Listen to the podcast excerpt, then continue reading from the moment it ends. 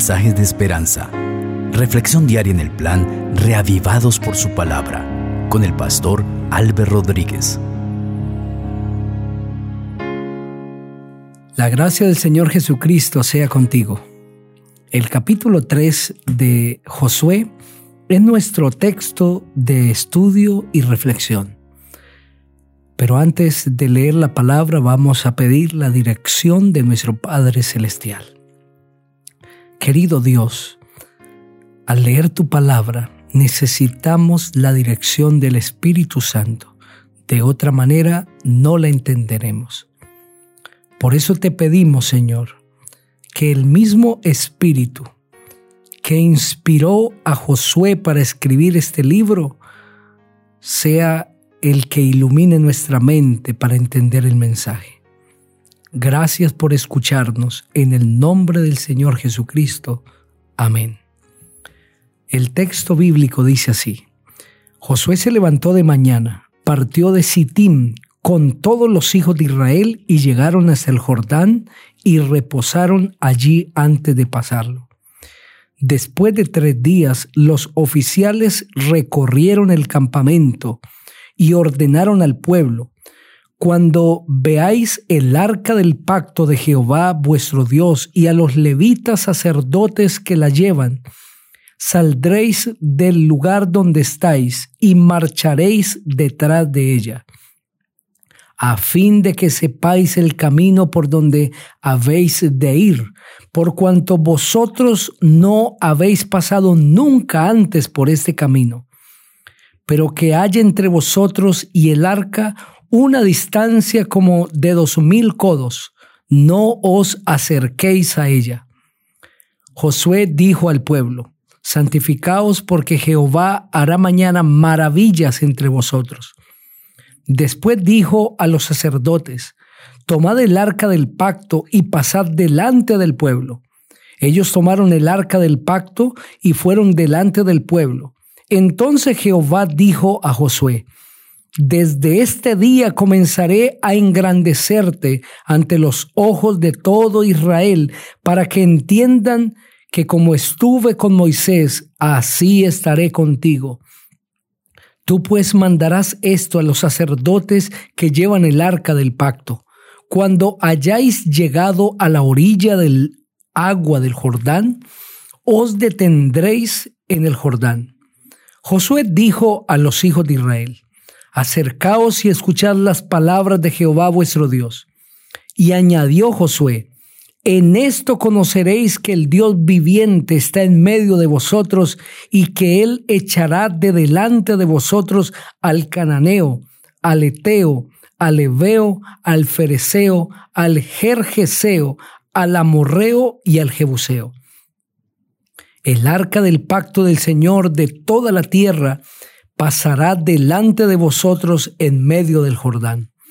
Tomad pues ahora doce hombres de las tribus de Israel, uno de cada tribu.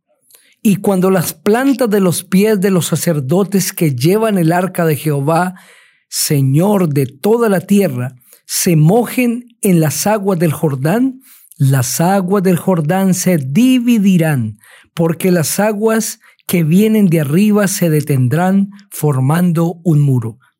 Aconteció que cuando el pueblo partió de sus tiendas para pasar el Jordán, con los sacerdotes delante del pueblo llevando el arca del pacto, y cuando los que llevaban el arca entraron en el Jordán y los pies de los sacerdotes que llevaban el arca se mojaron a la orilla del agua, porque el Jordán suele desbordarse por todas sus orillas todo el tiempo de la siega, las aguas que venían de arriba se amontonaron bien lejos de la ciudad de Adán, que está al lado de Zaretán, y las que descendían al mar del Arabá, al mar salado, quedaron separadas por completo, mientras el pueblo pasaba en dirección a Jericó. Pero los sacerdotes que llevaban el arca del pacto de Jehová permanecieron firmes sobre el suelo seco en medio del Jordán hasta que todo el pueblo acabó de pasar el Jordán y todo Israel pasó por el cauce seco Amén. Qué maravilloso capítulo este que hemos leído, que describe el paso del pueblo de Israel por el río Jordán. El pueblo ha emprendido su acercamiento definitivo al Jordán. Desde Sittim caminan hasta la orilla del Jordán.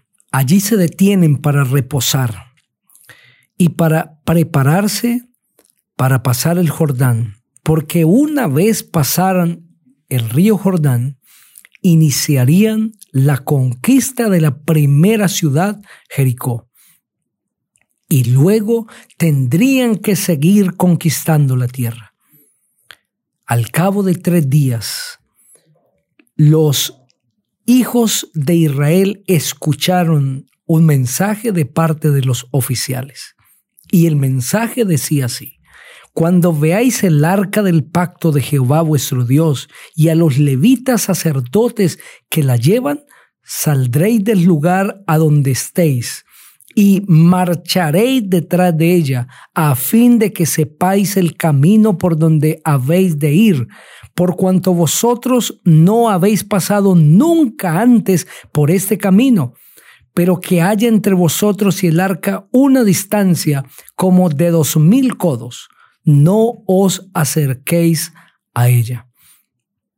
Este mensaje fue complementado por el de Josué cuando les dijo, santificaos, porque Jehová hará mañana maravillas entre vosotros. El pueblo está listo para conquistar, pero para poder llegar y conquistar Jericó y el resto de la tierra, Dios tenía que manifestar su poder. Era imposible pasar el Jordán, era imposible conquistar Jericó y a las demás ciudades. ¿Por qué era imposible pasar el Jordán? Porque el Jordán estaba desbordado, es decir, estaba totalmente crecido y se había salido de sus límites. En la ciega, el río Jordán suele desbordarse, dice el versículo 15. Por lo tanto, pasar por este río con mujeres, niños, ganado, bestias y todo lo que el pueblo de Israel llevaba era imposible. Por eso se necesitaba el poder de Dios. En segundo lugar, Conquistar Jericó y las demás naciones o ciudades era imposible, puesto que Jericó y las demás ciudades estaban amuralladas. Y la muralla era tan fuerte para que imposibilitara la conquista de cualquier otra nación que viniese. Los muros eran lo suficientemente gruesos para impedir que cualquiera viniese a atacar la ciudad. Tanto así que el capítulo 2 nos relató que Raab vivía sobre el muro, sobre la muralla de Jericó. Era imposible atravesar esa muralla. Y máxime cuando entendemos que sobre la muralla había una vigilancia permanente, soldados listos para atacar a cualquiera que se acercase, que no fuese del pueblo. Y las demás ciudades estaban también amuralladas. Por lo tanto, el pueblo debía comprender que no estaba en sus posibilidades humanos la conquista. Se necesitaba la intervención de Dios. Y Dios quiso dar la seguridad a su pueblo. Dios se comunicaba al pueblo a través del arca del pacto. Allí se manifestaba la presencia de Dios. Por lo tanto, el arca del pacto representaba la presencia de Dios en medio del pueblo. Y el Señor indicó que el arca debía ir delante del pueblo. El versículo 11 lo reitera. El arca del pacto del Señor de toda la tierra pasará delante de vosotros en medio del Jordán. El arca del pacto le indicaría al pueblo el camino que debía seguir. Por lo tanto, Dios está haciéndose visible en medio del pueblo a través del el arca del pacto y que vaya adelante indicaba que la presencia de Dios iría delante del pueblo. Dios les mostraría el camino, Dios les abriría el camino a través del Jordán y les daría la conquista. Y así sucedió. El pueblo se santificó. Mm, Josué le dijo al pueblo, santificaos porque Jehová mañana hará maravillas entre nosotros. Para que Dios haga maravillas en medio nuestro, se necesita una santificación. Y la palabra santificar significa separarse. Es decir, el pueblo necesitaba consagración, entregarse totalmente a Dios, una separación total a Dios. Y ahora debía estar listo para conquistar. Dios no puede obrar poderosamente en aquel corazón que no se quiere entregar completamente a Él. Solamente aquellos corazones santificados por el poder del Espíritu Santo podrán ver las maravillas de Dios en medio de ellos. Y así sucedió. El arca del pacto empezó a marcar el camino para el pueblo. Pero Dios ahora da una orden más quienes llevan el arca, que son los sacerdotes, deben entrar al río Jordán. Pero el río está desbordado, claro que sí. Pero el Señor les dice que cuando los sacerdotes se mojen sus pies en las aguas, las aguas del Jordán se abrirían. Es decir, el pueblo debía creer por fe. Dios no le indicó al pueblo que cuando las aguas se abrieran y ellos vieran que el camino estaba listo, entonces podían caminar. Sino que ellos debían caminar aunque el río estuviese desbordado. Esto es fe. Es la confianza completa en la palabra de Dios, en el Dios del poder y en el Dios de la gracia y de la misericordia. Cuando nosotros confiamos completamente en Dios, Él obrará en nuestro favor. Pero necesitamos confiar por fe. Muy a menudo Dios prueba nuestra fe, indicándonos que debemos caminar aunque no veamos todavía el camino totalmente preparado.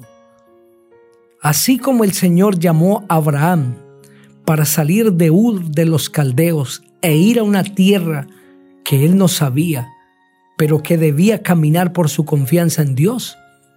También Dios le pide a su pueblo caminar solo confiando en Él, creer confiando en su palabra. Vamos hacia el reino de los cielos, creyendo que Dios tiene un lugar para nosotros allí y debemos caminar por fe en Cristo Jesús. Deposita toda tu fe en Jesús. Camina confiado en su palabra y tendrás gran recompensa. Te invito para que juntos oremos. Padre maravilloso, gracias por tu palabra. Bendice a cada persona. Que sea tu gracia derramándose en la vida de cada uno. Y sobre todo, que podamos caminar por fe. En Cristo nuestro amante Salvador. Amén. Dios te bendiga.